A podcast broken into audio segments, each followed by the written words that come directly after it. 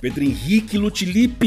Guilherme Dias. O ano de fato começou porque, assim, a gente sabe que começa o ano quando tem anúncio, quando tem trailer, quando tem. É o que importa. É o que importa. Ninguém gosta de jogar videogame, a gente gosta de ver anúncio de videogame, cara. É, um monte de jogo que a gente vibra e nunca vai jogar na vida.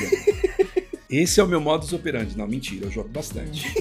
Mas eu vejo muito mais do que eu jogo. É, não, certamente. É, Essa profissão.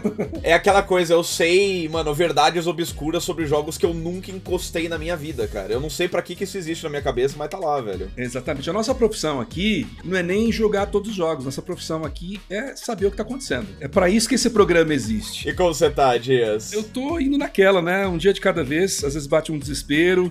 às vezes, né? Você fica mais calmo, depois vem o desespero de volta e a gente vai um dia de cada vez aí. Ó, mas sigam lá o Dias no, no, no Twitter, no Insta, ele fez a postagem esses dias aí de que é, está à procura de jobs. Se você tem jobs, manda pro Dias. Se tiver, manda pra nós dois ao mesmo tempo, seria legal. É, É isto. Mas por enquanto a gente tá aqui com mais um episódio do X do Controle, o podcast que, querendo eles ou não, é um sucesso, Guilherme Dias. Eles. Teórico da conspiração, né? Porque eles, não sei o quê. Eles estão nos segurando, É, Dias. enfim, o podcast é um sucesso, de certa forma. A gente é, quer agradecer mais uma vez a audiência de vocês. Lembrando que nós estamos em vários agregadores de podcast diferentes, você pode escolher lá depois. É, na descrição a gente sempre coloca ali o, o agregador de links, né, que mostra todas as plataformas onde nós estamos. E você também pode ouvir a gente no YouTube se você quiser, né? Tem gente que prefere desse jeito. E é isso. Caso você queira participar do programa junto com a gente, manda o seu e-mail para contato arroba xdocontrole.com, sempre com o título Comentários Podcast, e aí a gente vai dar uma lida aqui e fazer você presente também, fazer você parte desse programa semanal. É isso. Agora vamos para as notícias. Bora lá.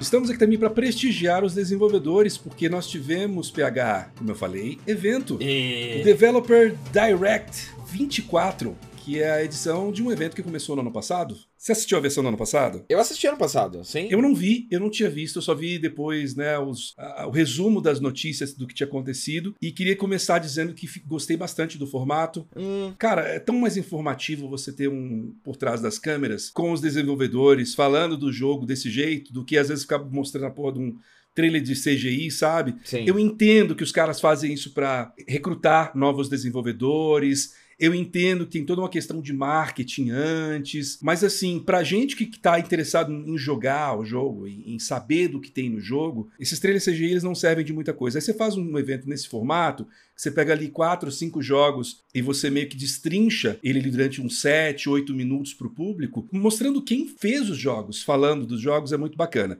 Claro que assim, por ser um evento da Microsoft, tem muita aquela coisa, né, pasteurizada. Aí você sente isso um pouco na forma que os de- desenvolvedores estão falando. Então você vê que é um negócio assim muito super scriptado, né? Assim, super. Os caras tiveram uma baita de uma aula ali com a- o, assessor de imprensa para o que falar, de que jeito falar e tal. Mas ainda é bastante válido. Gosto bastante do formato. Ele lembra um pouquinho os directs da era do Wii U da Nintendo, que era aquela coisa de realmente entrar nos estúdios, né? Eu, eu gosto muito dessa conexão pessoal que tem mesmo. Muito mais do que, como você disse, aquelas apresentações, sei lá, os State of Play da Sony, que é super embalado a vácuo de um jeito meio desconectado da realidade do negócio, né? Esse aí, pelo menos, você coloca uns rostos ali pra associar com os jogos. É, gosto bastante desse formato também. Inclusive, esse, o evento desse ano foi bem parecido com o do ano passado. Parece que a Microsoft tá feliz com o formato também. Mas indo direto ao ponto, PH, a gente teve uma série de jogos, a gente já sabia vários desses jogos na semana passada, Uhum. e alguns deles eram bastante esperados, né? Inclusive, um dos mais esperados por mim neste ano era a Valve, que finalmente recebeu um trailer mostrando uma atualização da jogabilidade. Eles já tinham mostrado um trailer de jogabilidade antes, acho que bem por cima, e era um trailer que o a pessoa acabou não gostando muito, a comunidade acabou não curtindo muito, e dessa vez a gente teve um pouco mais de detalhes, né? Mais sólido, né? É. O Aval dele é um RPG de ação em primeira pessoa, no mesmo universo do Pillars of Eternity, né? No universo de Eora, Iora, eu não sei como é que pronuncia, Hum. mas se passa naquele mesmo mundo. E é um jogo da, do estúdio Obsidian, que fez o Fallout New Vegas, que fez o Pillars of Eternity, é um estúdio conhecido por fazer excelentes jogos de RPG. E a desenvolvedora detalhou o combate do jogo, que vai usar armas brancas, magia e armas de fogo. Armas de fogo, tipo, uma Uzi? Tipo pistolas. Mas... então, como assim? é que são pistolas de. O jogo ele tem meio que uma vibe medieval, idade moderna. Ah, tá, tá. É, é. Tanto que o segundo, acho que ele é de uma vibe. O, o segundo Pillars of Eternity, ele é meio pirataria, né? Ele hum. se passa na, numa vibe meio pirata, assim. O Deadfire, né? Pode Isso. Crer. É, eu nunca, ainda não joguei nenhum dos dois, estão na minha lista há muito tempo, mas pretendo jogar. Parece que eu tava meio que zoando, mas deu um branco aqui. Eu pensei, tipo, numa AK-47, sei lá. Não é. De fato, a arma de pólvora é uma arma de fogo ainda, né? É. Você já imaginou o, o, Como é que chama? O Power World, né? É, Os o Power World, exato. Os Pokémon usando metralhadora. E, e aí no jogo você tem, além de usar magia com as mãos você tem também umas varinhas mágicas, assim, para você usar. Tipo, a la Harry Potter mesmo. É, você tem armas brancas, né? Espada, machado, essa coisa arada toda. E você tem essas armas de fogo, que pelo menos no trailer eles mostraram, eram pistolas meio que da idade moderna ou algo do tipo assim. É, e essas batalhas elas ainda vão contar com mecânicas como defesa, aparo, é, empunhadura dupla, né, o dual wielding, então você pode uhum. usar duas varinhas mágicas, dois é, duas pistolas, duas espadas, enfim. Ataques pesados, ataques especiais. E a promessa do estúdio é que as, não vai ser um negócio meio cerebrado, que você fica ali apertando o botão para matar, como eram, sei lá, os jogos da Bethesda. O pessoal tá comparando muito com Elder Scrolls, né? Sim. O Avald. Os caras estão dizendo que vai ser um lance mais estratégico, você vai ter que tomar decisões, vai ter que saber como usar cada arma em que tipo de inimigo diferente. Tem o lance do parry, tem o lance de saber fazer o timing certo dos ataques, enfim. Então o combate vai ser robusto. Eles deram um exemplo ali que parece, pareceu um pouco herança de MMO, né? Que tem um grupo de inimigos, só que aí tem um curandeiro que Isso. fica na parte de trás do grupo. Aí você tem que ir para dentro do grupo, matar primeiro o curandeiro e aí depois dar cabo dos soldadinhos normais, né? Uhum. Eles também mostraram um pouco do sistema de diálogos e escolhas do game, de forma bem superficial, né? Mas mostraram uma side quest ali, é, mostrando que você pode ter desdobramentos diferentes no final de cada missão.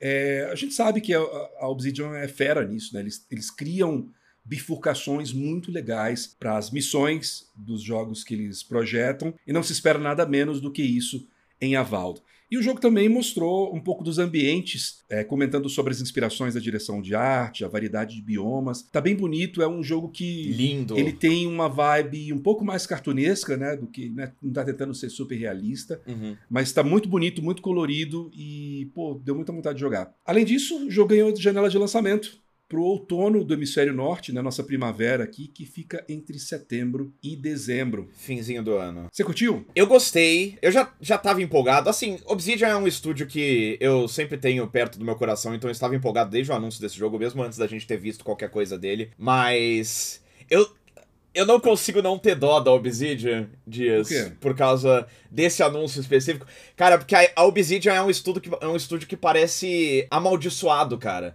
sempre que a indústria tá indo, eles estão voltando. Uhum. Cara, pensa que eles passaram muitos e muitos anos na última década fazendo RPG isométrico, aquela coisa re restaurando o legado de Baldur's Gate, restaurando o legado de Neverwinter Nights, fazendo o que a BioWare já tinha desistido de fazer por muito tempo e tal. Uhum. E meio que para sucesso módico ali, né? Tipo, nunca teve um grande, uma grande explosão da Obsidian em popularidade e tudo mais. Aí beleza. Aí vem a Laria. Então, veio a Laria, lança o Baldur's Gate 3, e aí o próximo jogo da Obsidian, que em vez de ser o que eles estavam fazendo todo esse tempo, é um clone de Bethesda, cara, que é um gênero que. Provavelmente o gênero que mais perdeu crédito no último ano, dentre todos os da indústria. É um gênero que, se fosse um time de futebol, provavelmente o Santos não tinha sido rebaixado em 2023. é, e, e, então, assim, eles estão sempre no momento errado, no lugar errado, cara. É muito, é muito triste, cara. De verdade. É, se o próximo jogo da Obsidian fosse um Pillars of Eternity 3, eu acho que a galera estaria maluca, cara, porque ia ser meio que o, o jogo que ia carregar o, o sucesso do Baldur's Gate 3 pra 2024. Mas não, aí é, é, o sucessor do legado do Starfield, tá ligado? Eu, eu, eu fico um pouco preocupado com eles, mas estou feliz, gostei do que eu vi, achei muito bonito o jogo é, e espero que tenha sucesso, cara. É, mas pra sorte deles, pelo menos é uma coisa, uma fantasia medieval, né? Que Diferente. existe é. ainda a vontade de um novo Elder Scrolls. A gente está há tanto tempo sem um novo, então acho que pelo menos supre por enquanto é, essa coisa do, das viúvas de The Elder Scrolls estavam procurando algo parecido. E acho que tem um pouquinho ali, mesmo sendo uma perspectiva diferente, né? O combate sendo de ação, acho que tem um pouco ali para quem tá viúvo de Baldur's Gate, né? Sim, sim. Especialmente na parte de, de quests, eu acho que aí que eles vão brilhar mesmo. Eles sabem fazer isso como poucos estúdios na indústria. É verdade. Indo pro nosso segundo jogo aqui, PH, Hellblade 2, Senua uh. Saga, foi uh. mostrado no evento, teve mais gameplay, uh, deixando claro que essa é uma sequência maior e mais cara, feito pelo estúdio Ninja Theory, né, comparado ao primeiro jogo, que não sei se você lembra, era um jogo independente, era um jogo, ele era um indie mesmo. Uhum. Eles fizeram sozinhos lá, depois foram comprados pela Microsoft e aí veio grana e mais tempo. É, a gente já sabe um pouco sobre a história. A história vai continuar a trajetória da Senua, né, que é uma guerreira celta, indo para a Islândia em busca dos vikings que destruíram a sua vila. O primeiro jogo se trata disso, né, do trauma que ela tem que viver é, de encontrar a sua vila toda destruída, seu marido morto lá e tal. Vikings são mó legais, cara. Nesse jogo não. e ela ainda tem aquelas vozes na cabeça dela, né? As vozes das fúrias. É, ela tem. Ela é psicótica, né? Eu não falo isso como um, é como se fosse um, um, xingamento, mas ela de fato é uma pessoa que tem um transtorno psicótico. Uhum. Então ela ouve essas vozes, ela tem essas visões, mas ela meio que já fez as pazes com o seu passado, que era o transtorno dela do jogo anterior, e agora ela não, tem, ela não teme tanto essas visões e meio que já consegue conviver com as vozes na cabeça dela. Certo. O Hellblade 2 vai colocar aliados no caminho da Senua, nós vamos ter NPCs humanos para interagir e até trilhar parte do caminho com ela. Algo que não tinha no jogo anterior, né? Que era um jogo meio que assim, era ela, os inimigos, e era meio que isso, assim. Eventualmente tinha uma voz, um vulto, mas você não encontrava de fato ninguém, né? Tipo, pra te acompanhar. Pra... Era uma jornada bem solitária, né? É. E eles estão dizendo também que tem um sistema novo de combate na sequência, mas olha, as imagens que eles mostraram estavam sugerindo que é bem parecido com o do Hellblade hum. original. Eu achei muito mais, muito melhor animado, assim, achei é, mais bonito. Isso que eu ia dizer. Eles adicionaram novos movimentos e animações. Né, a gente vê que é, é muito mais diverso o, o leque de animações que ela tem durante a luta, mas eu senti que ainda é muito parecido com o primeiro, que é o que me deixa preocupado. A parte que eu menos gostava do, do jogo anterior era o combate, combate muito, muito cru. Não sei, espero que estar enganado, espero que eles me deem um pouco mais de, de opções nesse, nesse combate do 2. Uhum. E a gente descobriu ainda que, além das vozes, a música do jogo também vai ser espacial, ou seja, não que vai ser música de jogo de ficção científica, mas vai ser uma música que dá a sensação de ela estar ao seu redor, né? Uma música meio que 3D. Então, se você usa, eles inclusive recomendam que você jogue com fone, a música vai ficar ali, tipo, meio que pairando sobre a sua cabeça. É, não é proibido jogar esse jogo com o alto-falante da TV, cara, não pode. Eu fiz questão de jogar o primeiro com o alto-falante da TV, porque quando eu jogava com fone, eu ficava tão perturbado. Ah, ok. E aí eu falei, não, vamos tirar isso daí porque não tá me fazendo bem. Mas se você encarar, por favor, jogue com o fone. E aí eu queria só comentar sobre essa parte do áudio, que eles mostram uns dois segundinhos muito interessantes, assim, na, nas imagens do making of. Ai, meu que é Deus, como Deus. que eles gravam a voz das, das fúrias, né? Que são as mulheres que estão falando ali na, na cabeça da cena. Elas girando, né? E elas girando, é um microfone é, assim, redondo, né? Que ele pega 360 e elas vão girando e falando no microfone. Que coisa incrível! dá para imaginar, dá para imaginar muitos usos para aquela tecnologia, cara. É. E agora que a gente tem mais de quatro anos após o anúncio do Hellblade 2, finalmente nós temos uma data precisa de lançamento. Se ela não for adiada, é claro, que foi definida para o dia 21 de maio de 2024. Uma boa data, né? Boa data. Uma boa data depois desse, dessa enxurrada de lançamentos aí.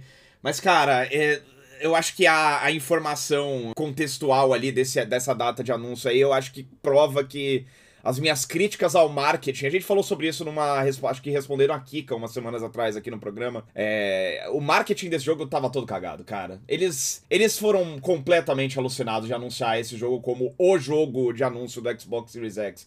E aí vem o jogo só digital, cara. Jogo com preço mais barato, tipo, não é um jogo full price e que não vai ter disco desse jogo nas lojas. Eles anunciaram que ele vai ser mais barato? Sim, ele vai custar 50 dólares, ele não vai ser preço cheio. Eles falaram que vai ter uma duração semelhante ao do primeiro jogo, então vai ser um jogo é, menor, o que não é necessariamente ruim, é só é, uma coisa de escopo mesmo.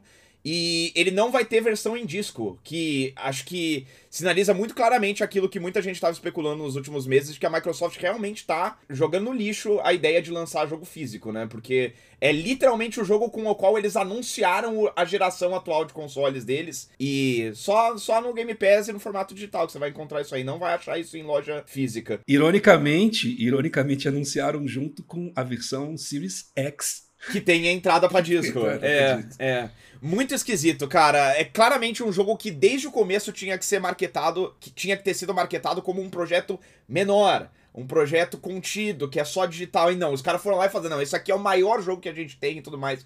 Fico muito nervoso com a recepção que o público vai ter para esse jogo depois de tanta expectativa que foi criada, cara. Eu acho que eles erraram a mão ali e talvez a Ninja Theory seja punida por isso, velho. E se ele tiver a mesma duração do primeiro, ele vai ser cerca de 8 horas, né? O é que, curtinho. O que, assim, para uns anos atrás não seria uma maduração para um jogo AAA, mas de narrativo, né? Mas hoje em dia eu considero pequeno. É um uhum. jogo né, de escopo mais médio do que grande escopo. Certamente não é o que eles venderam nos trailers, nos primeiros trailers desse jogo, né? Que tinha. A galera tava até fazendo comparação, a gente foi vítima disso, né? Já ah, parece que é o God of War da Microsoft, mas não é. É um projeto do mesmo escopo do primeiro, no fim das contas, né? Pois é. Quer dizer assim, com mais dinheiro, mais cenário, mas no fim das contas, com uma duração semelhante.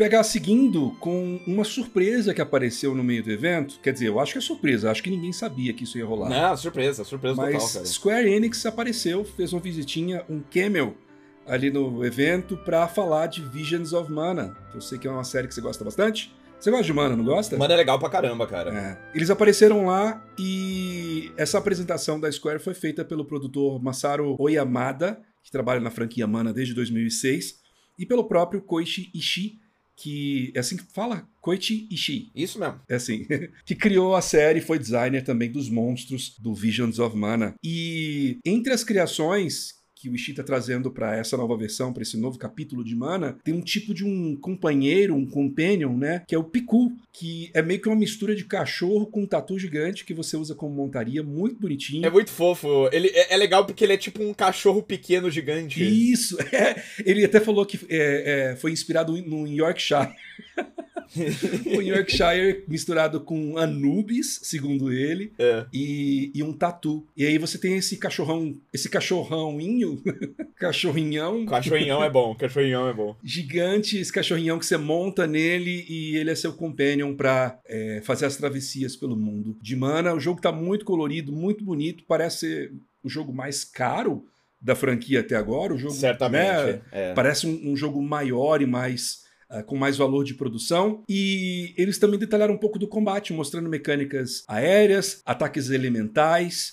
Assim, eu não tenho repertório para falar do combate de mana, eu conheço bem pouco, mas me pareceu um combate divertido. Ele é basicamente uma versão mais robusta do remake do Trials of Mana, que saiu acho que uns dois ou três anos atrás aí para as plataformas atuais e tal. Que é legal, mas é sempre um pouco. É, é, um pouco. É pouco fluido em comparação com o gênero em geral. Esse aí já parece um pouquinho mais flexível mesmo. Legal. E esse vai ser o primeiro Mana a chegar no Xbox, toda a história do Xbox, que é engraçado, é. porque é. eles fizeram relançamentos, né, coleções, e nunca chegou é, em nenhum console Xbox. E vai ser o primeiro título original na franquia em mais de 15 anos. A gente teve acho que dois remakes, teve uma coletânea também, né? Uhum. Esses tempos atrás. E agora o primeiro, primeira sequência, o primeiro capítulo novo em Mana nesse tempo todo. O lançamento vai acontecer durante o verão do Hemisfério Norte, que fica entre junho e setembro, nosso inverno por aqui. Cara, foi uma aparição muito engraçada, né? Porque não é isso que o fã de Xbox quer ver da Square, né? É. Eles ficam ainda tipo, olha, é a primeira vez que vai aparecer um mana no Xbox, e os caras lá, tipo, tá aí.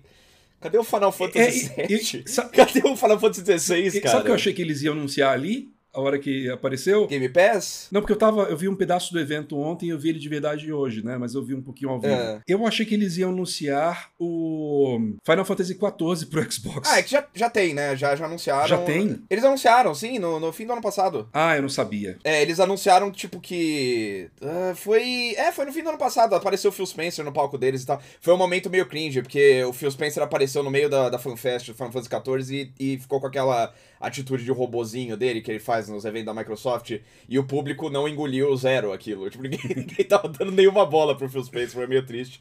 É, mas já tá, acho que inclusive tá pra sair o beta no Xbox. Ah, tá. É. Enfim, eu achei que. Então, assim, ele, eles estão eles trazendo jogos pro Xbox, mas não é necessariamente o que a galera quer, eu acho, né? É, assim, acho que o público majoritário do Xbox tem um outro perfil, mas eu acho que também tem muita gente que tem Xbox por conta de Game Pass que vai jogar, que joga JRPG, né? Então, uhum. talvez é, ele encontre ali o seu público. É, um passo, um passo a mais. É. Outro estúdio que apareceu no evento foi o estúdio Oxide, que foi mostrar o ARA History Untold, Ara Ara Jefferson Caminhões. Eu fiquei lembrando disso quando estava assistindo ontem.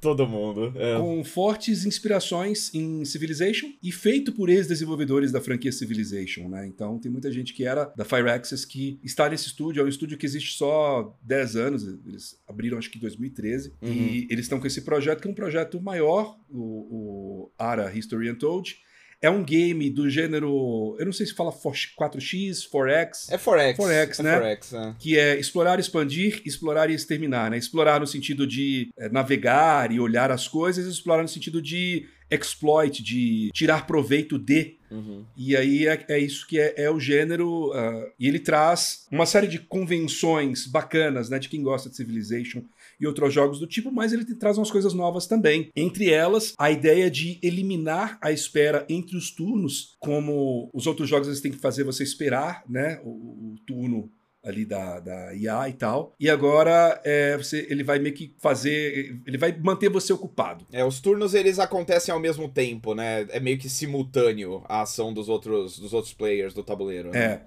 E ele vai oferecer também um mundo vivo que vai ser gerado processualmente e vai refletir as escolhas do jogador. É, o jogo também está trazendo um sistema de prestígio que é uma coisa bem deles ali, uma novidade deles, que vai determinar o valor do, jo do jogador como líder, né? Porque esse é um jogo de você liderar figuras históricas, né? Ele, ele é inspirado em história de grandes civilizações, histórias de impérios, e você vai poder, é, assim como o próprio Civ faz, né? Uhum. Você vai poder ganhar prestígio que vai determinar o, o seu valor como líder. O lançamento do Ara também acontece entre setembro e dezembro deste ano. Esse foi o jogo que eu mais gostei da apresentação. Sério?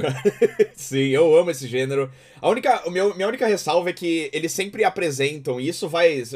Até leigo percebe. Toda vez que aparece um jogo do, novo desse gênero aí em eventos e tal, os trailers e as coisas que eles mostram parecem todas descrevendo todos os jogos do gênero. Uhum. Tipo, se você, se você dissesse que isso aí era um trailer de um novo Civilization, tipo, é sim, é a mesma coisa. Tem toda a mesma. É, é sempre, ah, olha, a Torre Eiffel do lado da pirâmide. Olha, imagina se, que legal, né? Tipo, todo mundo já fez isso.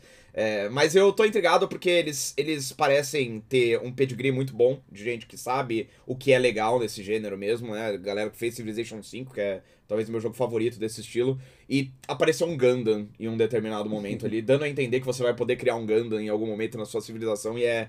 É para isso que eu vou trabalhar. É, cara. tinha umas coisas meio futuristas ali, né? Para você é... evoluir sua tecnologia e criar armamento futurista e tal.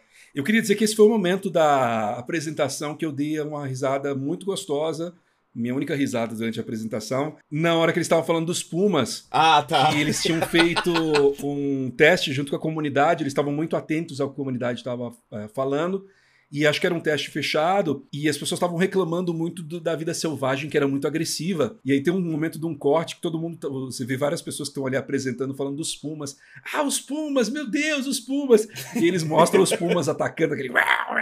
Muito divertido. E eles falaram que diminuíram a agressividade da vida selvagem no jogo. É. é enfim, ansioso e curioso que não tem versão para Xbox ainda, né? É só PC esse jogo. É. Bom, esse foi seu jogo preferido da apresentação, quero falar do meu agora. Ei. A gente teve no final da apresentação a revelação do jogo do Indiana Jones, da Machine Games, né, o pessoal de Wolfenstein, que realmente se chama Indiana Jones and the Great Circle, ou em português, Indiana John, Jones and the Grande Bambolê, como que eu tinha falado da última vez? Era, era, era o Grande Bambolê. Bambolê né? gigante. Dias, o, o dom da premonição desse canal aqui está 100%, cara. Ah. Você lembra da gente conversando sobre isso sim, semana passada? Sim, sim, sim. Eu acabei de perceber que esse jogo vai ser em primeira pessoa e vai ficar o Twitter insuportável, cara. Por, por que você acha que vai ser em primeira pessoa? Porque é Machine Games. É o que eles fazem. Que é, não é Resident Evil, porque é em primeira pessoa. Inclusive, eu acho que a gente podia ter feito essa nossa aposta, né? Que não seria uma aposta idiota. É, Mas seria uma aposta que não seria numérica, ela só teria duas opções, a gente teria a resposta hoje. de fato. Que era se o jogo seria em perspectiva de primeira pessoa ou em terceira pessoa. Ele é um pouco dos dois. Ele é em primeira pessoa, né, majoritariamente, mas é, ele tem várias sessões em terceira pessoa, como os trechos de travessia de- pelo ambiente. Ah, isso é cope, hein, cara? Isso é cope. Como assim? Não tem, não é terceira pessoa, cara. A galera tá falando que é misto. Não é, velho. Você colocar uma animação enlatada do- dele escalando com o chicote dele em terceira pessoa, não, não configura terceira pessoa, né? É, o pessoal tava falando no Twitter hoje que lembra muito o jogo do Riddick, que eu nunca joguei, mas sempre me falaram muito bem do jogo do Riddick, que foi feito acho que pela Star Breeze. E esse jogo, aparentemente, o, o Indiana Jones, ele tem um, dos designers um, principais que trabalharam no jogo do Riddick, então eles usam meio que a mesma ideia de mudança de perspectiva. Sim. É, tem vários jogos que fazem isso muito bem, né? Já falei. O próprio Halo, é, é, o Halo 3 tem bastante disso, de você tá jogando sempre em primeira pessoa, mas você vai entrar num veículo, você vai pegar uma arma grande, você vai fazer uma coisa muito específica, como, é, sei lá, no, no Reach, você dá uma facada em alguém, ele muda para terceira pessoa. O jogo vai tentar fazer algo parecido, alguns trechos Uhum. de puzzle, de uso do chicote para você balançar, vai ser em terceira pessoa. Eu fico um pouco dividido, porque por um lado penso, ah, legal, acho que esse jogo seria muito legal em terceira pessoa, como eu tinha falado no último programa. Por outro lado, eu acho que vai trazer um frescor. Você ter esse tipo de jogo de arqueólogo que mata geral, é, que é o gênero, né? Indiana Jones, Uncharted, Lara Croft e tal. Ter esse tipo de jogo em primeira pessoa, eu acho que pode ser refrescante. Pode ser, É diferente, pode ser diferente. menos, né? É. É. Na parte da jogabilidade, o que, que é o Indiana Jones? Ele é um misto de combate, né? Que vai ter soco, chicotada, tiro de revólver e eliminação furtiva, mas ele vai ter também bastante exploração e resolução de puzzles, Yay. como a gente meio que esperava. Então, é aquilo, vai chegar numa tumba lá, num esquema que precisa abrir uma porta, aí precisa saber como resolver o puzzle, vai explorar lugares com uma tocha na mão, lugares super escuros, aquela música meio críptica no fundo. Indiana Jones sendo Indiana Jones. Uhum. E é um jogo que, por ser um AAA, feito pelo pessoal da Machine Games, né, licenciado, vai ter todo aquele esquema de cutscenes. E o visual do jogo segue uma direção meio parecida com a do Wolfenstein. Uma mistura de fotorrealismo, mas meio cartunesco, né? Você vê aquela pitadinha de cartoon nas, expre- nas expressões dos personagens. E o indie vai ter o rosto do Harrison Ford Uhum. e uma voz que tenta emular né, os trejeitos do Harrison Ford nos anos 80. Eu tava um pouco preocupado com isso também, de eles tentarem fazer uma coisa meio tipo o jogo dos Vingadores, sabe? Que tipo, ah, a gente sabe que tem É outra é versão. uma outra versão. Ah, Eu acho que o Indiana Jones, mais do que qualquer personagem, é importante que ele tenha a cara do Harrison Ford. Você ficou com a impressão de que eles estavam tentando esconder a cara dele? Não. Um pouco? Não. Cara, depois, e- depois a galera, a galera pode rever o trailer aí depois e, e ver se eu tô maluco, cara. Porque, tipo, eles mostram, né, em algumas cenas específicas, tipo, detalhe e tal. Mas em muitas das cenas em que, por exemplo, muda a perspectiva pra terceira pessoa e ele tá de frente pra câmera, Hum. ele sempre tá com o braço no fren- na frente da cara, ou tem alguma coisa, o chapéu tá um pouco pra baixo. Eu, eu acho que eles. Eu acho que eles não querem que a gente olhe muito pro Harrison Ford, não, cara.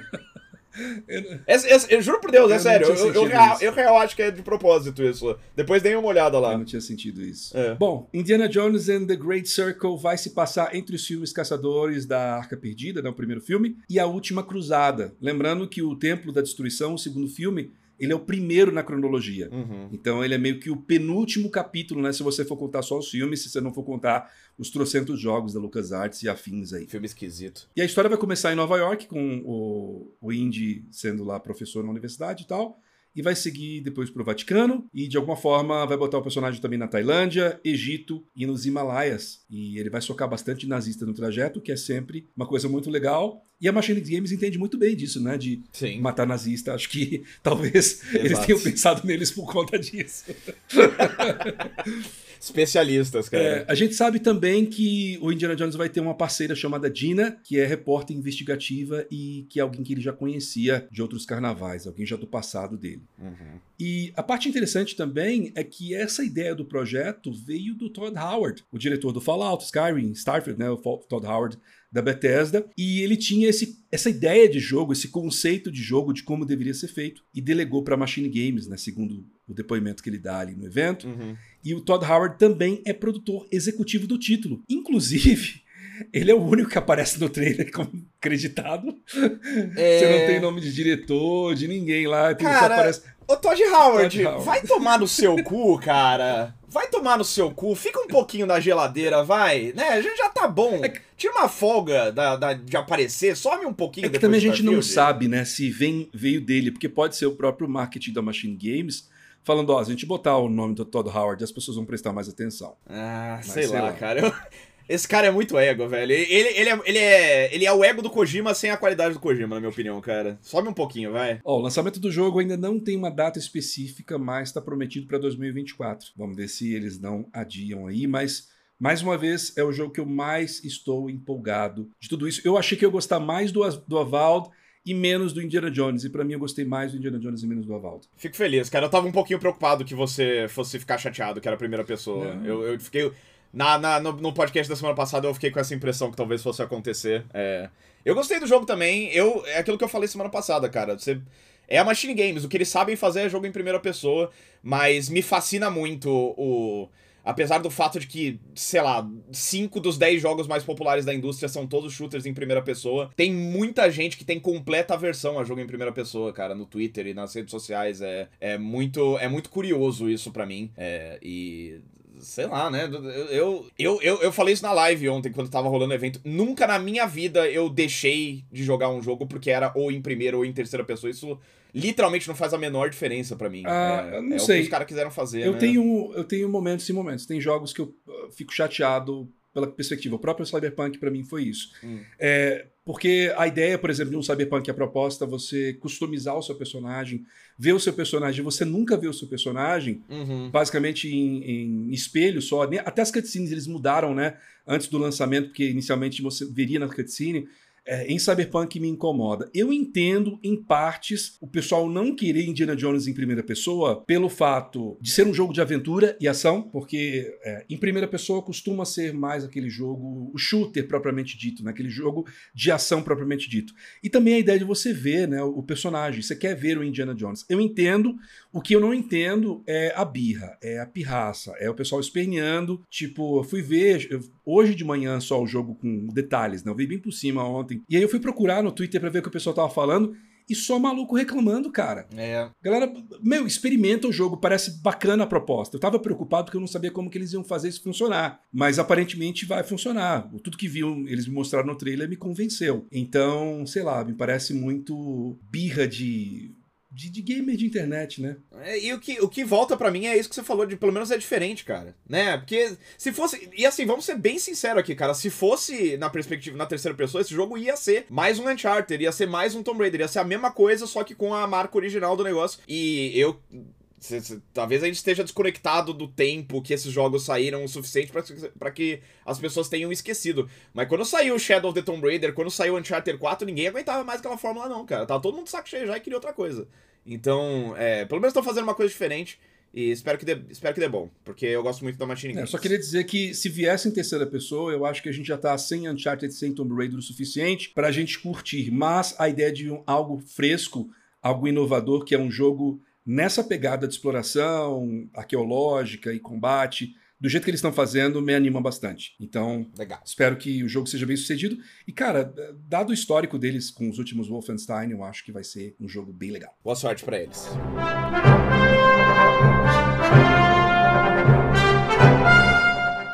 E já que a gente tá falando de Microsoft, bora continuar no assunto, porque o chefão da empresa, o Satya Nadella, passou a última semana fazendo volta olímpica para celebrar o fato de que a empresa passou a ser a mais valiosa do mundo depois de ultrapassar a Apple em grande parte por causa de seus investimentos em inteligência artificial generativa, Guilherme Dias. Uh... e aí, num encontro de investidores convocado para discutir essa novidade, o Satya foi questionado sobre o atual estado da divisão de games da empresa. O executivo respondeu que está muito, muito empolgado, com dois muitos mesmo, sobre tudo que tá rolando na divisão de games, especialmente por conta da aquisição da Activision Blizzard King que rolou recentemente. E aí ele falou um negócio que eu achei interessante, que tá dando o que falar na internet Vou abrir as aspas aqui. Achamos que agora temos a habilidade de fazer o que a gente sempre quis, que é construir grandes jogos e entregá-los em todas as plataformas, que são Xbox e consoles, os PCs e agora até mesmo celulares e cloud. Muita gente pegou isso aí como uma indicação de que ele tá sinalizando aquela velha teoria de que a Microsoft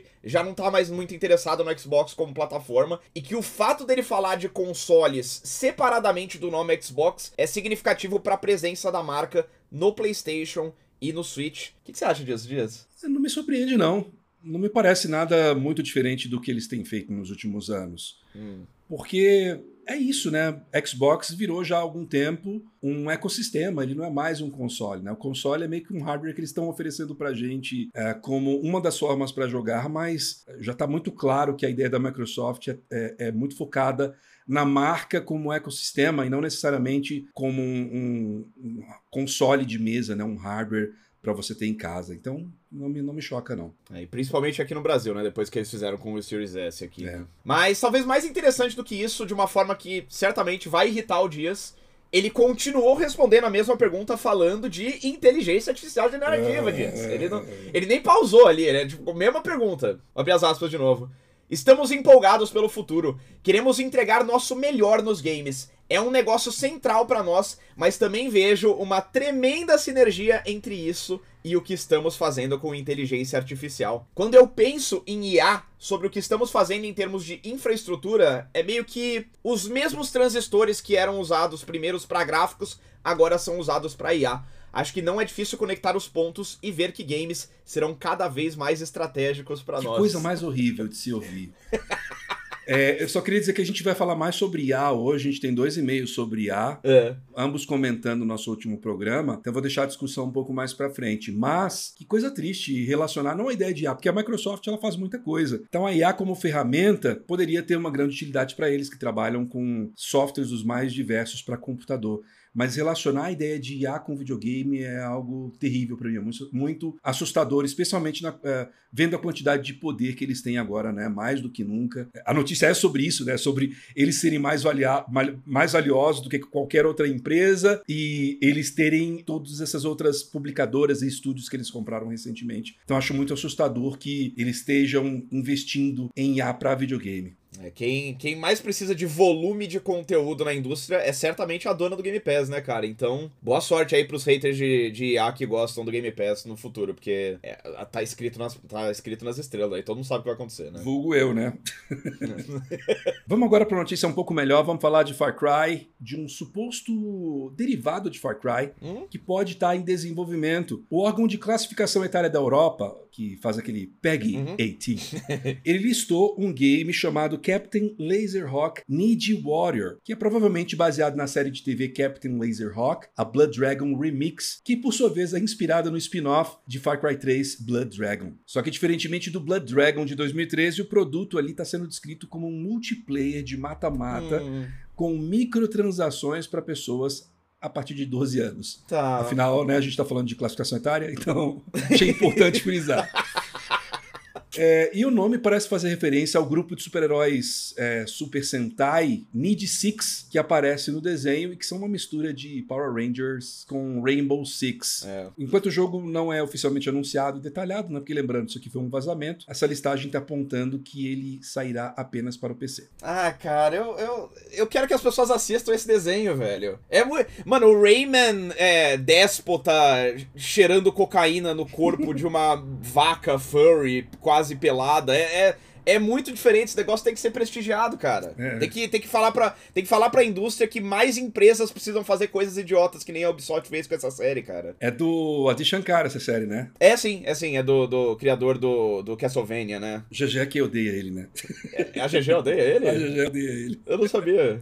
Porque ele é meio Ed, né? Não sei o quê. Mas assim, a única coisa dele que eu vi de fato, que foi o Castlevania, eu gostei bastante. É, o, a série, a série do, do Captain, do Captain Laserhawk é bem legal também, recomendo. E, sei lá, esse jogo aí, whatever, né? Mas que coloque mais olhos na série, pelo menos já ficarei feliz com isso. É, eu pretendo assistir. Boa, vê lá, vê lá.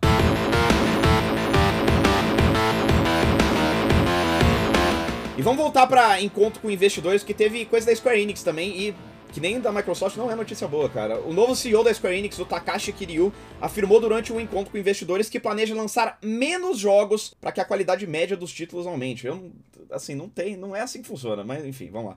De acordo com a análise do executivo, a empresa encontrou dificuldades nos últimos anos por dividir demais os seus recursos entre muitos projetos. As aspas do mano aqui, ó. Na medida em que as necessidades dos nossos consumidores e os tipos de aparelhos disponíveis foram se diversificando, a gente tentou produzir sucessos desenvolvendo vários jogos diferentes em vez de focar em alguns poucos projetos. Eu acredito que isso causou uma fragmentação dos nossos recursos. E aí, para quem não acompanha tanto o lado B da Square Enix e acha que eles só vivem de Final Fantasy XVI e Forspoken, eu acho importante sinalizar que nos últimos anos eles reviveram várias de suas franquias de RPGs clássicas com remakes, remasters, sequências humildes e também tentaram engrenar várias séries novas de médio porte, como Harvestella e Triangle Strategy, que são jogos que eu amo de paixão, cara, dois excelentes jogos. É, mas aí o Kiryu continuou. Enquanto isso aconteceu, existiram claros vencedores e perdedores dentre os grandes títulos lançados e tornou-se possível até mesmo para que jogos indies fizessem sua presença ser sentida na indústria. O mercado está cada vez mais polarizado entre títulos blockbuster e indie, e eu sinto que muitos de nossos jogos caíram em um meio termo entre os dois. Quero fazer distinções mais claras daqui para frente. Cara, isso, isso me deixa profundamente triste, Dias, porque para mim a Square Enix era a empresa japonesa que tava no rumo certo, cara. De faz uns jogos de, meio, de médio porte, faz umas coisas menores que não precisa vender 30 milhões de unidades para ser um sucesso. E aí, pelo visto, eles estão culpando isso, em vez de culpar o Forspoken. Culpa o Forspoken, a culpa é do Forspoken, cara, que vocês, os caras lançaram um joguinho merda que ninguém tava empolgado falando coisas do tipo, ah não, a gente quer que isso seja um pilar dos nossos negócios, como Kingdom Hearts, como Final Fantasy. O jogo nem bom era, e aí fracassa, obviamente, os caras vão culpar Triangle Strategy, que é um jogo bom que vendeu menos, só que com um budget menor, cara. Os caras completamente perdidos no personagem, velho. Eu entendo agora a sua fala, porque quando a notícia começou, quando você começou a a dar o lead ali da notícia, eu achei que era uma boa coisa, porque você parar para pensar, a ideia de você parar de fazer um milhão de coisas para fazer coisas para fazer um número mais limitado, né, com mais recursos, me parece uma boa ideia. Mas realmente no caso da Square eles têm é, se dividido para fazer um monte de projetos menores que são bastante interessantes, têm apelado bastante para nostalgia, apelado bastante para novas, para ideias mais inovadoras de trazer o retrô, né, para os tempos mais modernos. Eu acho isso bacana. É, realmente pode não ser um bom caminho, porque essa ideia de polarizar, de a gente ter coisas muito grandes, projetos muito grandes, projetos muito pequenos, é meio que aconteceu com a indústria de cinema, né? É. Você já viu aqueles vários. Uh, como se fala, aqueles vários ensaios em vídeo, falando, ah, não se fazem mais filmes como esse. E de fato não se fazem mais filmes como alguns que a gente tinha nos anos 2000 ou 90, porque hoje em dia você só tem multibilionários, né, blockbusters, é, multimilionários, né, bilionários é muito, são bem poucos jogos que chegam lá, mas uh, blockbusters multimilionários e você tem uh, filmes indies, mas você não tem mais aqueles filmes de uh, mid-budget, né, de orçamento médio, e em videogame aparentemente é isso também, né, Double A é uma coisa que Algumas poucas empresas europeias fazem, é. mas não é muito uma coisa que a gente vê hoje em dia. E é ali que mora a criatividade, né? Tanto na indústria do cinema quanto na, na indústria dos games. Eu acho que é um, um espaço muito fértil para você ter ideias que arriscam, né? Você não precisa ser necessariamente aquele jogo que precisa vender para todo mundo, mas também tem um dinheiro ali para fazer com que a ideia tenha uma execução legal. E a Square, para mim, ela tava fazendo isso muito bem, cara, com Octopath Traveler 2, com Triangle Strategy. Para mim é, uma, é um erro de leitura da posição da empresa no mercado. É, você, você vira essa empresa que tá focada em poucos projetos depois que você tem um projeto grande o suficiente para sustentar a empresa inteira. Que nem a, a Epic fez com Fortnite, por exemplo. Que nem a Capcom faz hoje em dia com Resident Evil. Você não faz isso antes. Primeiro você tem que ter um sucesso estabelecido. Agora que eles vão. Agora. Você vai ver o futuro disso aí, cara. Os caras vão e falar. o Final Fantasy XIV, não é esse jogo pra eles? então, mas é que o Final Fantasy XIV, ele, ele é, é, um tiro fora da curva, né? Não é reproduzível isso. Não tem como você criar um outro Final Fantasy XIV. É, é, é um, você vai ver quantos MMORPG de sucesso tem na indústria na escala desse jogo. Tem dois, que é ele e o WoW, né? Então não é uma forma que você pode reproduzir. Eu sei lá, eu, eu fico triste aqui, mas só para listar um detalhe alegre que saiu dessa mesma reunião, pelo menos para mim, eu que gosto desse jogo, o Kiryu deixou claro que Final Fantasy XVI alcançou as expectativas de venda da Square e que eles acreditam que o jogo vai continuar vendendo por causa dos DLCs e da versão de PC que tá vindo aí. É, então, sei lá, pelo menos o, o, a galera da Creative Business ali 3, que é a galera do Final Fantasy XIV, tá bem na fita.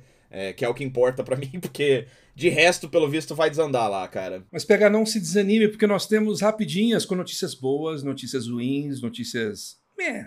Adoro rapidinhas, cara. Gosta de rapidinhas? Vamos então para nossa primeira. Vamos para nossa primeira então. Uma parceria entre a Konami e a publicadora Limited Run vai trazer duas coleções de mascotes para o PlayStation e Switch em mídia digital e física. Uma é do Gato Félix, com os jogos do NES e Game Boy, e a outra do Rocket Knight, com jogos do Super Nintendo e Mega Drive. Rumores indicam que o modo Battle Royale do Halo Infinite foi cancelado após anos de desenvolvimento. O estúdio Harmonix anunciou o fim dos DLCs de Rock Band 4, com a última faixa chegando no dia 25 de janeiro. Foram quase 3 mil músicas pós-lançamento ao longo de quase 9 anos. The Elder Scrolls Online ultrapassou 24 milhões de jogadores, que consideram um aumento de 2 milhões nos últimos 10 meses, e anunciou uma nova expansão para 2024. Dragon Quest Monsters 3, que ninguém que a gente conhece jogou, ultrapassou 1 milhão de cópias vendidas. Os fundadores da Rocksteady, Sefton Hill e Jamie Walker, fundaram um novo estúdio de jogos AAA chamado 100 Star Games. A empresa terá cerca de 100 funcionários. A Sony começou a oferecer reembolsos automáticos para compradores de Bulletstorm VR e removeu o jogo da loja após identificar que o game foi lançado em estado incompleto. O MetaQuest agora tem uma versão própria do emulador de 3DS Citra, que consegue simular o efeito 3D do portátil. A Ubisoft anunciou um novo jogo multiplayer competitivo gratuito chamado Battlecore Arena e abriu inscrições para um teste técnico no início de fevereiro. A descrição fala que é preciso saber controlar a gravidade e usar armas e habilidades para ejetar adversários da arena. Só PC foi confirmado como plataforma até o momento. É jogo de bola, Dias. Você controla umas bolinhas ali, é, para fazer par com o Power World, né? Tem o jogo do, do pau e o jogo... Perfeito. É isso. Entendi. Eu só queria comentar que eu quase comprei esse jogo do Bulletstorm VR quando ele estava em promoção esses dias. É. Porque eu achei que ele era só meio que uma- um porte mesmo VR e eu não tinha olhado nada sobre ele. E é isso, o jogo tá, tá, tá cagado. Aparentemente você não consegue nem. Tipo, você abre uma das fases posteriores do jogo e o jogo cracha. Você não consegue progredir, cara. E, e isso é um bom sinal do estado do mercado de VR, né, cara? Porque o jogo saiu faz dois meses, só agora que os caras perceberam. Nem chegou na gente isso, né? Eu, eu não sabia que o jogo tava cagado. Pois Ninguém é, eu vi, importa, na, eu vi ele na promoção, eu nem, sabia que ele tinha eu nem sabia que ele tinha saído há tão pouco tempo. É. Eu vi ele na loja do PlayStation numa promoção agora do final do ano, tava super baratinho e eu quase peguei. E agora, bom saber. Eu não gosto de Bulletstorm, né? Mas aí eu fiquei imaginando se não devia ser legal usar o chicotinho e tal. Uhum. É, e só pra lembrar, acho que a única outra vez que a Sony fez esse negócio de reembolso automático foi no Cyberpunk. Uma- um grande clube de dois ali. tá bem. Uh. Uh.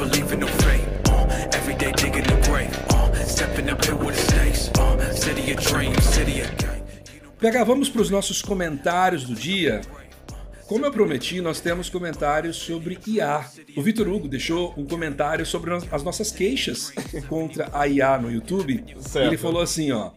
Carros tiraram o emprego dos condutores de charrete. Energia elétrica tirou o emprego dos acendedores de lampião. Já gostei de pra onde isso tá indo, cara. Computador extinguiu a profissão de datilógrafo. E os ascensoristas, hein? Já pensou alguém para apertar o botão do elevador para você? Saudade de hipógrafos. O dia reclamando de IA é igual o vovô Simpson gritando com as nuvens. É, eu queria dizer o seguinte, caro Vitor Hugo. Eu pensei sobre isso, sobre se eu não estava sendo o, o velho reclamando com as nuvens Hum. quando eu estava fazendo as minhas críticas à IA, no- nos meses atrás, quando tudo isso começou. Mas é que eu acho que você está interpretando a coisa de um jeito um pouco diferente do que eu. Tudo isso que você citou como uma coisa substituindo a outra pela tecnologia são ferramentas. E o problema da IA para mim, e acho que para muitos criadores, não é a IA como ferramenta. Acho que a IA como ferramenta ela é perfeita.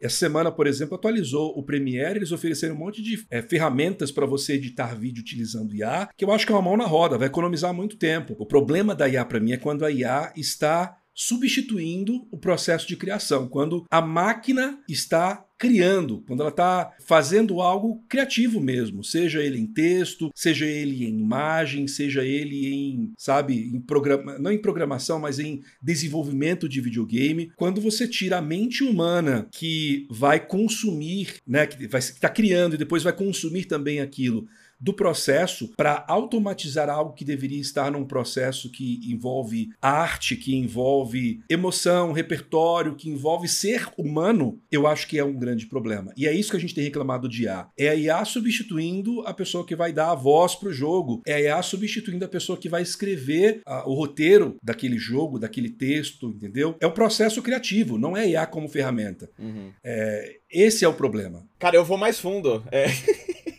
Esses exemplos que ele deu aí, falando de uma perspectiva de trabalho, é. Ah, tiraram o emprego dos condutores de charrete, tiraram o emprego dos acendedores de lampião, extinguiram os datilógrafos, os ascensoristas e tudo mais. E agora tá tudo bem, né?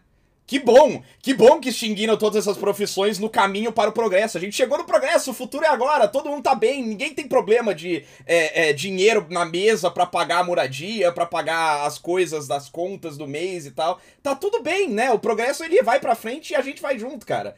É, o mundo seria um lugar muito melhor se a gente ainda tivesse ascensoristas e um sistema que comportasse que esses caras fossem pagos bem o suficiente para sobreviver mês após mês do que ele é hoje em dia, que a gente tem uns botão automatizado lá, cara. Sei lá, qual que é o foco do negócio? O avanço da tecnologia, ele facilita a nossa vida num ponto de vista de comodidade, mas eventualmente ele vai tirar todo mundo dessa equação, cara, e vai ficar todo mundo cada vez mais fudido pelo bem da comodidade. É, Sabe? É... É, eu, eu concordo e discordo de você. Eu concordo com essa coisa de o progresso e o capitalismo ser, serem essa, essas forças que não estão interessadas no fator humano, que vão atropelar a gente a qualquer custo, mas eu entendo também que a, a, evolução tecnológica, ela às vezes vai substituir certas é, tarefas que antes eram feitas de forma muito mais artesanal, de forma muito mais manual. Sim. Eu acho que isso é meio que inevitável. Sim. Mas eu acho que nós, como seres humanos, nós precisamos pensar em formas de pegar a pessoa que, por exemplo, digamos, vamos usar um exemplo mais recente, né, que a gente discute muito tempo. O motorista de, de aplicativo, né, de Uber. Taxistas reclamando porque não sei o que e tal. Hoje, uma porrada de taxista migrou para o negócio. Você não tirou a profissão do cara como motorista provavelmente né, teve um impacto na forma em que eles ganham, na forma que eles se organizam, mas a função dele como motorista, ela se adequou ao novo sistema tecnológico que, assim, acaba sendo melhor para o todo, porque é muito mais fácil se, se, se, transportar hoje utilizando aplicativos, é muito mais cômodo é, para você utilizar um carro quando você precisa para uma emergência, por exemplo, e coisas do tipo. O problema da IA é isso, a IA ela está substituindo coisas que não podem ser substituídas. Um robô não vai pensar, não vai eh, não vai sentir como uma pessoa humana. Ele não vai ser criativo como uma pessoa humana. É que o meu negócio é que é muito bonito no papel isso, né? De tipo, ah, você economiza dinheiro que a gente antes pagava com o ascensorista, a gente não tá mais usando esse dinheiro para pagar o ascensorista. Só que esse cara fica completamente cortado para fora da equação, né? Você esse dinheiro que, que a gente economiza com isso, ele não tá indo pro bem da sociedade, ele tá indo pro bolso do cara que já tinha todo o dinheiro antes. Ah, sim. A IA vai servir o mesmo propósito na sociedade, né? A gente vai, basicamente, é, é uma comodidade que vem não pelo bem da sociedade, é uma comodidade que vem pelo bem da economia do executivo que é dono da porra toda. Então a gente só se fode, a tecnologia avança, teoricamente existe uma comodidade maior para nós aí, mas a nossa vida só vai ficando cada vez pior. E a IA eu acho que é o que é, o, é a fronteira final, porque é o, a mudança mais drástica nesse sentido, né? Bom, nós temos mais um e-mail sobre o assunto aqui, que é do Felipe Batiste. Ele mandou hum. pra gente um comentário bem interessante, uma reflexão sobre o uso de IA na indústria. Queria começar falando sobre como estou gostando do podcast, não perco nenhum episódio. Obrigado, Felipe, pela audiência. E quero comentar sobre a discussão no uso das inteligências artificiais nos games, cinema e outras mídias. Eu hoje estou cursando mestrado em Ciências da Computação e meu foco de pesquisa e trabalho é a construção de inteligências artificiais com foco em detecção de defeitos em peças industriais, visando ajudar na inspeção, etc. Apesar disso, tenho conhecimento sobre as IAs generativas como o ChatGPT e afins. Sinto que os executivos dessas grandes empresas estão muito empolgados com os poderes das IAs para substituir as pessoas, mas não tenho conhecimento científico de como essas técnicas funcionam. Qualquer IA hoje precisa de dados gerados por humanos para aprender, e se todas as fontes de informações forem geradas por IA, o modelo quebra. Exemplo: o ChatGPT foi treinado com todas as informações de texto de internet até 2021. Agora, a internet está cheia de novos dados gerados artificialmente pelo próprio GPT.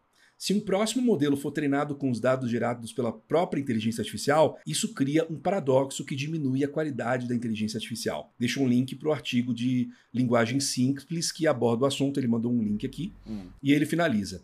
Minha visão como desenvolvedor, pesquisador e cientista do assunto é a de que as IAs devem ser utilizadas de forma complementar a facilitar o trabalho do elemento humano. Tarefas mecânicas podem ser beneficiadas das IAs, mas a substituição com a qual a indústria tem flertado na forma que a tecnologia está hoje não deve ser sustentável pelo simples fato de que a IA precisa de dados humanos para aprender. Entretanto, isso é o estado atual da tecnologia. É difícil prever aonde ela pode chegar nos anos seguintes e quantos empregos poderiam ser ameaçados. Assim, cara, é, essa semana saiu um relatório do Fundo Monetário Internacional, o FMI, falando que a inteligência artificial vai impactar em média 40% dos empregos do mundo. É o FMI falando isso, cara. É tipo, provavelmente o órgão, é, é a instituição mais tóxica que existe na humanidade, tá falando é, que isso aí vai impactar negativamente quase metade dos empregos que existem no mundo hoje em dia. É, é, se você não consegue ver a ruptura que isso causa, né? Eu entendo o pensamento de tipo, ah, não, porque essa ideia que vem muito da galera da nossa geração, dias de fim da história, né, dos anos 90, caiu a União Soviética, então agora a gente tá aqui, o maior problema que tem nos Estados Unidos é o Bill Clinton levando um sexo oral debaixo da mesa ali, fora do casamento e tal. tipo, a gente tinha essa, muito essa percepção de que o progresso realmente vinha e as coisas iam melhorando lentamente. É, mas não é assim, cara. A gente tem que, a gente tem que pensar no que tá fazendo, a gente tem que pensar no que, que tá acontecendo. É, e isso aí é o Felipe, ele traz uma informação que é, é, de, uma, de uma perspectiva de alguém que manja do assunto, esse negócio que ele fala de que vai virar um, um paradoxo, um ciclo vicioso de chat GPT alimentando o chat GPT, que alimenta o próximo chat GPT e tal. Você vai tirar completamente o humano da equação e tudo isso vai virar descartável, vai virar lixo, né, cara? A gente vai criar uma rede é, de internet que só vai acoplar lixo. A gente vai gastar todo o nosso espaço de armazenamento, a gente está destruindo o planeta em busca de silício e lítio, caralho, para criar um sistema que comporta informações inúteis que não servem para nada para ninguém e que só vão gerar, sei lá, dinheiro do AdSense do Google, né? É muito distópico, cara, é muito Quanto mais você para pra pensar nisso, mais desesperador fica, porque parece que não tem ninguém botando freio nisso, cara. E isso que ele toca num ponto que a gente nem explorou muito, que é a parte de, de direitos autorais, né? Também. Eu, ali no Twitter eu não sou artista nem nada, mas eu tô no meio de uma bolha de artistas, porque tem muitos amigos que são designers, ilustradores e tal. E, cara, é direto, aparece alguém encontrando questão de plágio, assim, no, no Midjourney, sabe? Em várias aplicações de, que utilizam inteligência artificial, é, encontrando trabalhos que foram feitos por artistas, meio que remixados por essas inteligências artificiais. E aí é muito triste, porque além de tudo, além de você estar sendo descartado como profissional, o seu trabalho está sendo usado ali sem você ganhar nada por isso. A gente, a gente, se a gente soa que nem vovô reclamando disso, é porque a gente é burro. A gente não sabe falar disso nos termos que precisam ser ditos. A gente não tem treinamento técnico para entender, mas a gente tem medo suficiente para entender que isso aí é muito preocupante. Então, assim, a gente vai continuar sendo chato sobre inteligência artificial, desculpa. É. E, e eu não sou. E assim, vou ser bem claro aqui para deixar minha perspectiva, acho que até para futuras discussões.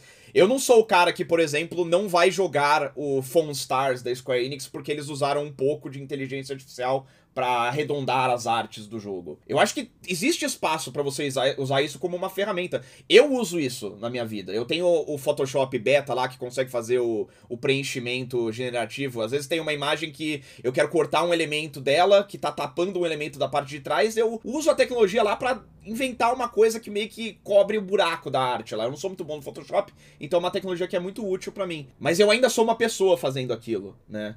Então, é, eu não sou 100% contra a inteligência artificial, mas eu tenho muito medo disso. E a gente vai continuar sendo chato sobre isso nesse podcast. É isso. Buy it, use it, break it, fix it, trash it, change it, melt, upgrade it, charge it, point it, zoom it, press it, snap it, work it, quick erase it, write it. Vamos mudar de assunto. Dias. Paula Belenda quer falar sobre jornalismo de games investigativo. Ela fala assim: Sou uma fã das discussões sobre a carreira de jornalista, mais especificamente jornalismo de games. Assisti aos vídeos do PHTV é TVPH. Com o Pablo Miyazawa, o Caio Teixeira e, mais recentemente, o podcast Código do Caos, que também debateu esse tema, além de entrar em detalhes como muitos não são pagos para trabalhar nos estandes da BGS. Minha dúvida é, por que o jornalismo de games no Brasil não dá certo? Adorava acompanhar a equipe do Omelete no DNMBR, até todos irem aos poucos saindo. Vocês acreditam que não há interesse no Brasil no jornalismo mais tradicional ou investigativo de games, como o próprio Jason Schreier faz nos Estados Unidos? Quais eram as expectativas de vocês quando entraram entraram na profissão e como vocês enxergam que estarão daqui a uns 5 anos. Planejam trabalhar fora? Ai, meu Deus, essa é, essa é complicada. Tá, vamos por partes, tá? É, sobre a questão de fazer um jornalismo tradicional e investigativo, né, como Jason Schreier faz, que é jornalismo de verdade, né? O que a gente faz aqui é muita reprodução de notícia, muita assessoria, a gente tem faz pouco jornalismo de games aqui. Um dos motivos principais é porque a gente não está num polo de desenvolvimento, né? Quando a gente consegue conversar com alguém que é um desenvolvedor, é passando por várias, vários filtros de assessoria do que pode falar, do que não pode falar. A gente não tem grandes estúdios aqui, a gente tem né, um cenário de jogos independentes apenas no Brasil. Mais uma vez a gente faz, já falou aqui do, do Controles Voadores, né? Que o, o Toso faz, é um podcast bem legal que ele faz. É, ele conversa ali com desenvolvedores, isso aí é jornalismo jogos independentes nacional. Mas falar com esses jogos mais é, mainstream, né, mais, jogos maiores que a gente vê o tempo todo na mídia, é um pouco mais difícil. Nosso acesso é muito mais restrito, porque a gente não está no Japão, nem nos Estados Unidos, nem no Canadá, nem na Inglaterra, então é bem mais complicado fazer. Inclusive, um dos jornalistas que fazem um, melhor um dos melhores trabalhos nessa área aqui no Brasil, que é uma, inclusive uma pessoa que eu vou ver na próxima semana, vou tomar um café com ele, é, tava falando comigo como ele tá completamente desanimado e não tá pagando as contas. E é uma das pessoas que fazem os trabalhos mais legais, mais incríveis é, de jornalismo de games no Brasil. Então, é, é bem complicado. Sobre por que, que não dá certo, eu acho que também é um misto de, de fatores. Eu não sei o que o PH pensa sobre isso, mas eu vou dizer o que eu acho que é. Eu acho que tem o fato de a gente ter passado por um boom de influenciadores que, com quem a gente precisa dividir a atenção. Então você se afeiçoa, você se envolve muito mais com uma pessoa que você acompanha o dia a dia do que uma marca, um veículo, sabe, de videogame. Essa é uma coisa que, desde que eu iniciei minha carreira, é um problema. Você tem a questão de a, os veículos não terem acompanhado bem a linguagem da internet que foi se modificando. Então, ou é muito amadorismo, ou é muito. gente muito engessada. É a ideia de ficar. não, não inovar muitos formatos como deveria, de ficar muito preso a SEO e não fazer um negócio genuinamente divertido de assistir, e de ter muita gente que toma decisões cruciais não sendo as pessoas que consomem aquele conteúdo. Então, às vezes, o executivo da empresa que vai fazer, é, vai liberar o dinheiro para X, para Y, que vai contratar, que vai é, dar a direção principal para o veículo, ele é uma pessoa que ele não, não, não entende videogame. É uma pessoa que ele vai misturar, ele vai achar que videogame e esportes é a mesma coisa, ele vai ficar muito focado em número, ele não vai entender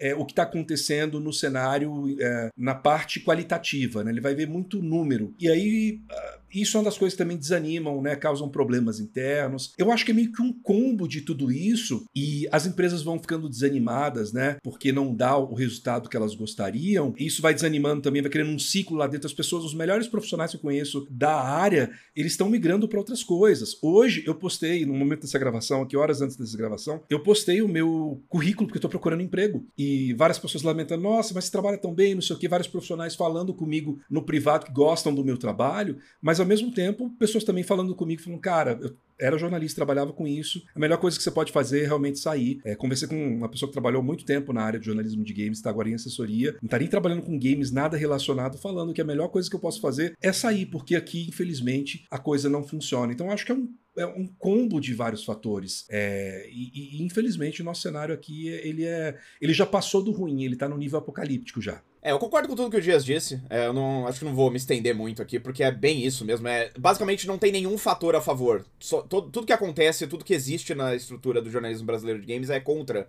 que o jornalismo de, brasileiro de games prospere. É, recomendar aqui para quem não ouviu esses dois papos que eu tive com o Pablo Miazai e com o Caio Teixeira, estão lá no, no YouTube do TVPH. Tem quase, tem mais de duas horas de conteúdo batendo papo sobre isso e tem umas umas perspectivas interessantes ali de gente que tá nessa indústria há muito tempo, há mais tempo que eu, inclusive. É, e acho que o resumo da ópera, acima de tudo que isso que o Dias falou e tudo mais, é que jornalismo de games não é sexy. E no, na estrutura que existe do jornalismo hoje em dia, que é um jornalismo que precisa gerar dinheiro por clique, você precisa ser sexy. É, e como não é sexy, então não tem clique, não tem muito dinheiro girando nessa indústria brasileira, então não tem dinheiro suficiente para sustentar uma coisa que não é sexy. Se fosse sexy, eu acho que existiria mais espaço. O que é sexy é influencer, o que é sexy é criação de conteúdo, que não é ruim, é só diferente, né? E então eu acho que o pouco dinheiro que tem vai acaba indo para essas coisas que são mais sexys do que o jornalismo. É, e nosso próximo e último e-mail aqui é meio que dentro do tema, mas vamos tentar, para não terminar aqui com uma vibe muito amarga, É, falar de coisas positivas dentro desse tema. tá. É, é um e-mail do Luiz Feitosa, ele está querendo dicas prof- da profissão. Ele fala assim: Me chamo Luiz, sou da nova geração de jornalismo de games. No último ano, vocês foram literalmente os The Enemies do meu trabalho. Sou do Higiene Brasil e cansei de usar seus trabalhos como metas. Obrigado pela companhia, viu, Luiz? Obrigado pela audiência. E ele fala assim: como. Ele pergunta assim, né? Como foi o processo de transição entre ser conhecido por jornalistas do The Enemy, eu baixo aqui, para se tornarem personalidades PH e Guilherme Dias? Sinto que vocês têm público próprio e vão fazer sucesso independentemente do portal ou plataforma onde estiverem trabalhando. Se tornar influenciadores e personalidades do cenário foi uma coisa que aconteceu naturalmente ou algo planejado? Quais dicas vocês dariam para quem está começando no mercado de comunicação de games? PH. Cara, foi. Não foi planejado, é, foi consequência da pandemia, de minha parte, pelo menos, né? Eu comecei a fazer, fazer lives de casa porque a gente precisava ter conteúdo lá no The Enemy e eu peguei muito gosto pela coisa, uma coisa que me dá muito prazer. E as- assim, eu e o Dias, a gente. E todo mundo que trabalhou nessa, nessa, nessa, nessa indústria já teve muitas dores com isso, né? Porque você trabalha num site como eu trabalhei, por exemplo, no All Jogos, ali eu era criança, né? E eu tinha muito aquela percepção de que aquilo era uma coisa minha, né? Que, que é completamente idiota, uma ideia completamente besta, né? Você tá trabalhando pra um, um veículo da Folha de São Paulo e você acha que alguma coisa ali é seu? Não é. E aí, quando o projeto rui e você fica. vai pra casa de mãos abanando, você percebe que dedicar muita energia a uma coisa que tem dono e que tem, sei lá, acionista pra, pra prestar conta e tudo mais, é fútil. E, por outro lado, você criar uma coisa sua, como é o meu TVPH, como é pra gente, como está sendo pra gente o X do controle aqui, é muito mais prazeroso. Você tá fazendo por você, é uma coisa que você tem controle, que você tem. É, é tudo responsabilidade sua, as partes boas e ruins. Então é muito mais prazeroso. E. Então, assim, foi uma coisa que eu não planejei, mas que hoje em dia eu não quero, não quero que se desfaça. É uma coisa que me dá muita satisfação de acordar de manhã e trabalhar e fazer coisas e pensar em ideias novas e tal. É, eu acho que esse é o caminho. Essa é uma dica pra quem tá começando. É, encontre um jeito de fazer uma coisa sua. Mesmo que você esteja trabalhando é, num, num portal ou trabalhando num- numa grande empresa e tal, imprima a sua própria personalidade no seu conteúdo pra que as pessoas comecem a seguir você não pelo que você faz ou por onde você tá, mas por, por quem você é. Eu acho que isso é o que vai te dar longevidade nessa indústria, é, que é uma coisa que eu busco ainda, né? Não sei se eu vou ter, mas é, é, é o que me motiva a trabalhar nesse, nesse, nesse campo que é tão tortuoso hoje em dia. Cara, eu acho que minha situação e a sua é um- ligeiramente diferente, porque você criou uma coisa própria sua, né? De, da sua live e tal. O podcast nasceu agora há pouco, então eu nem consideraria que foi uma transição para influenciador, sei lá. Eu não me considero uma influenciador. Mas de alguma forma as pessoas elas têm me seguido.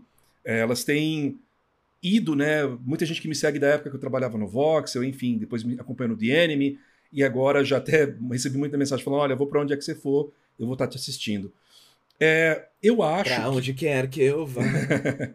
Eu acho que tem umas coisas importantes. É, você tem que fazer o teu trabalho com o coração. E Pode soar muito piegas, mas a coisa que mais existe nesse meio é gente que faz trabalho meio que por fazer, meio que nas coxas, meio que sem evoluir, sem, sem entender por que está fazendo. é qualquer área isso, né? É, mas eu entendo que eu preciso fazer o meu trabalho como se eu estivesse consumindo ele.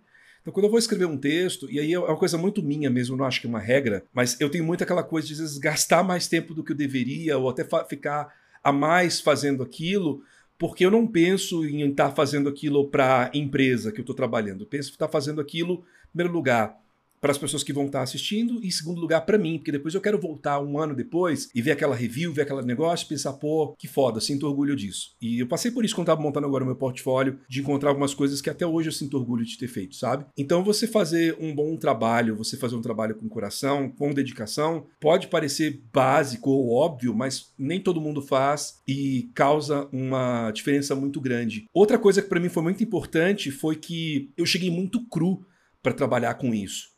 Eu era uma pessoa que assim, não sabia nada sobre comunicação e fui trabalhar com games, mas eu sempre dei muito o sangue para estudar, para observar quem estava fazendo bem e como aquela pessoa estava fazendo bem. Entender que, putz, eu estou sendo muito verborrágico aqui, então vamos repensar como eu faço essa introdução desse vídeo. Ah, esse cara ele montou essa análise aqui, deixa eu entender a estrutura que ele utilizou. Ah, entendi, por isso que ele soou tão claro na hora que ele falou. Então, esse tipo de coisa de destrinchar a qualidade do trabalho de pessoas que você gosta, quando você sentiu que um vídeo foi bem feito, que um texto foi bem feito, eu acho que é crucial para a gente crescer como comunicador, como profissional. Muita gente não lê as coisas que escreve depois, não assiste os vídeos que faz ou não fica atento a outras pessoas que fazem bem o trabalho. E para mim é vital, cara. Eu consumo o tempo inteiro coisas que outras pessoas estão fazendo. Eu ouço podcast de outras pessoas, eu assisto vídeos no YouTube de outras pessoas, eu, ou leio reviews de outras pessoas, porque é importante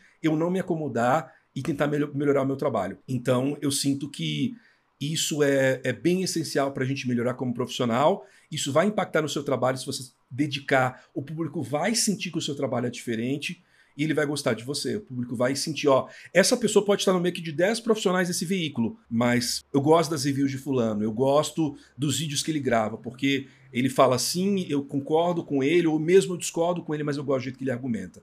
Eu sinto que faz uma diferença imensa e, enfim, é, acho que esses seriam os meus dois centavos sobre o assunto. Boa. Boa, boa. E só pra terminar aqui, que eu acho, eu vi que a gente não respondeu isso da, da Paula ali. Ela perguntou se a gente planeja trabalhar fora, onde a gente quer estar. Tá.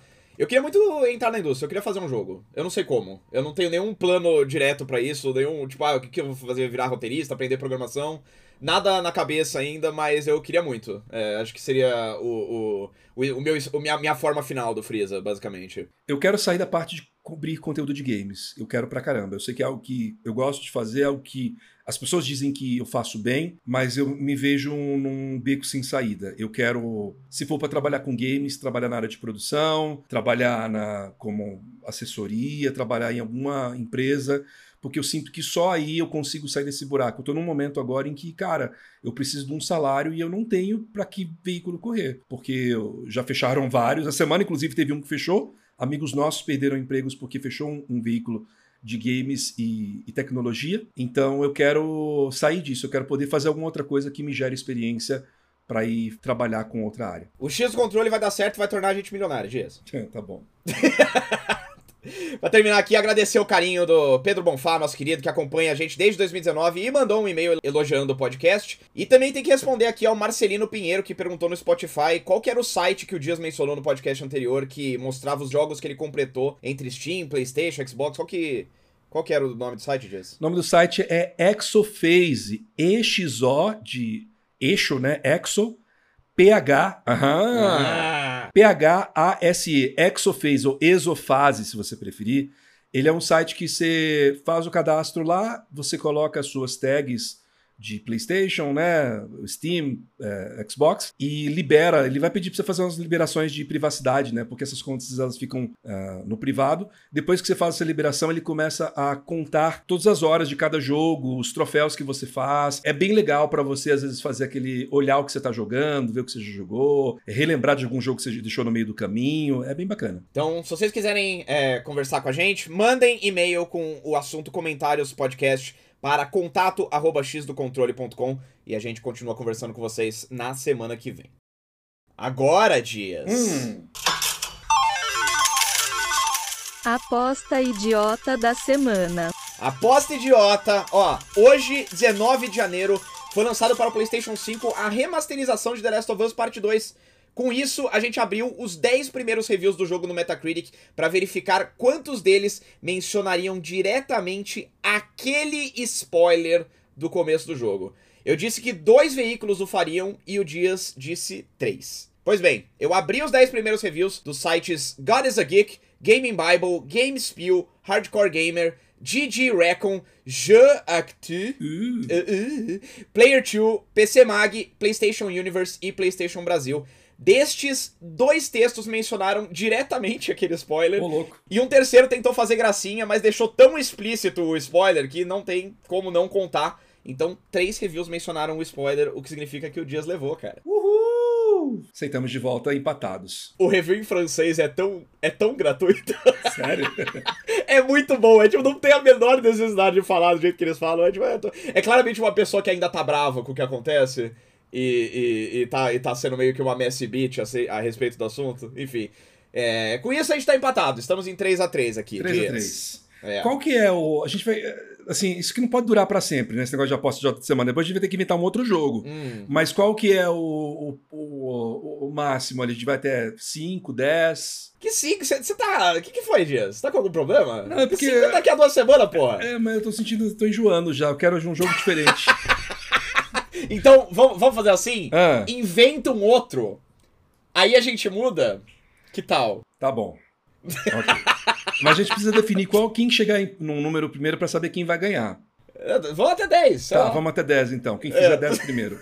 Sem até lá eu vou, até lá eu vou cara. pensar num jogo pra gente. Eu tenho já algumas ideias de jogos pra gente jogar aqui no final. Tá, tá certo, tá certo, Dias. Lê, lê a próxima, vai. Vamos lá. Nossa próxima aposta é o seguinte: sexta-feira que vem, dia 26 de janeiro, o mundo irá sorrir novamente porque dois jogos maravilhosos serão lançados: Tekken 8 e Like a Dragon Infinite Wealth, vulgo Yakuza 8. Hum? Os dois jogos são bem diferentes, mas ambos envolvem gente muito bonita trocando socos, o que significa que vai haver uma rivalidade ali que precisa ser medida em valores numéricos. É só o que o PH faz. Ah, eu vou te dar uns tapas.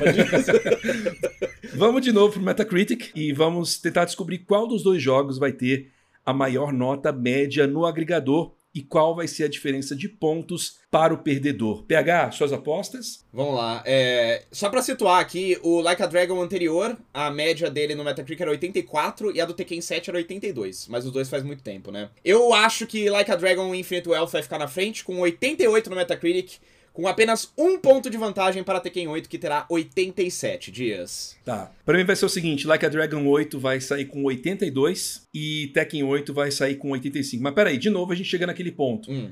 Como que a gente vai definir o momento do número? Porque isso vai mudando ao longo do dia. Vão chegando novas reviews e vai mudando. Vamos combinar, no momento que a gente for gravar o podcast, a gente olha como tá naquele momento e- Tá. e, crava aquele, aquele como resultado oficial. Fechado, então. É, são duas perguntas, né? Hum. Qual dos dois vai ter a maior média e qual vai ser a diferença de pontos? Como é que é? Vai valer Uhum. dois pontos isso aqui? A gente pode fazer valendo dois pontos. Aí chega mais, mais, mais rápido no, no fim. Tá tal? bom, então. Valendo dois pontos. É, o ponto da nota, quem vai ter a maior média e qual a diferença entre os dois. Excelente. Pegar, assim nós vamos encerrando mais uma edição do X do Controle News. Foi meio deprimente essa? Você achou? Não sei, eu tô perguntando, sincero. A gente falou um monte de coisa triste hoje, né? Falamos, né? é porque a gente tá desempregado, pegar. A hora que a gente tiver milionário de novo, que a gente estiver ganhando rios de, Hum. De dinheiro. novo, de novo. Não, mas você não era milionário na época que você trabalhava? É lógico, pode ganhar 20k liso lá no DNB, né? Ah, 20 cara, eu ganhava por semana, porra. Eu, ti- é, eu, eu devia ter conversado esses acordos antes, cara. Eu sabia que vocês estavam passando a perna em mim ali, Não, velho. eu cheguei antes, negociei melhor que você. Entendi. Pessoal, a gente volta na semana que vem com mais novidades do mundo dos games. PH, sempre um prazer, meu querido. É lógico, pô. Melhora muito meu dia, mano. Tamo junto. Muito obrigado, galera, por acompanhar também. Estamos de volta semana que vem. Tchau! Beijo.